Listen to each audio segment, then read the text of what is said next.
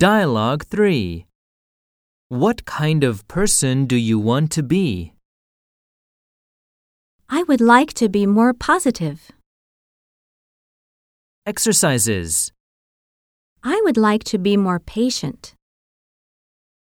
I would like to be more confident. More expressions.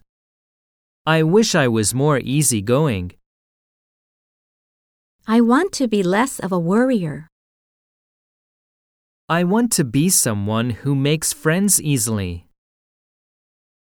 I want to be more helpful and caring.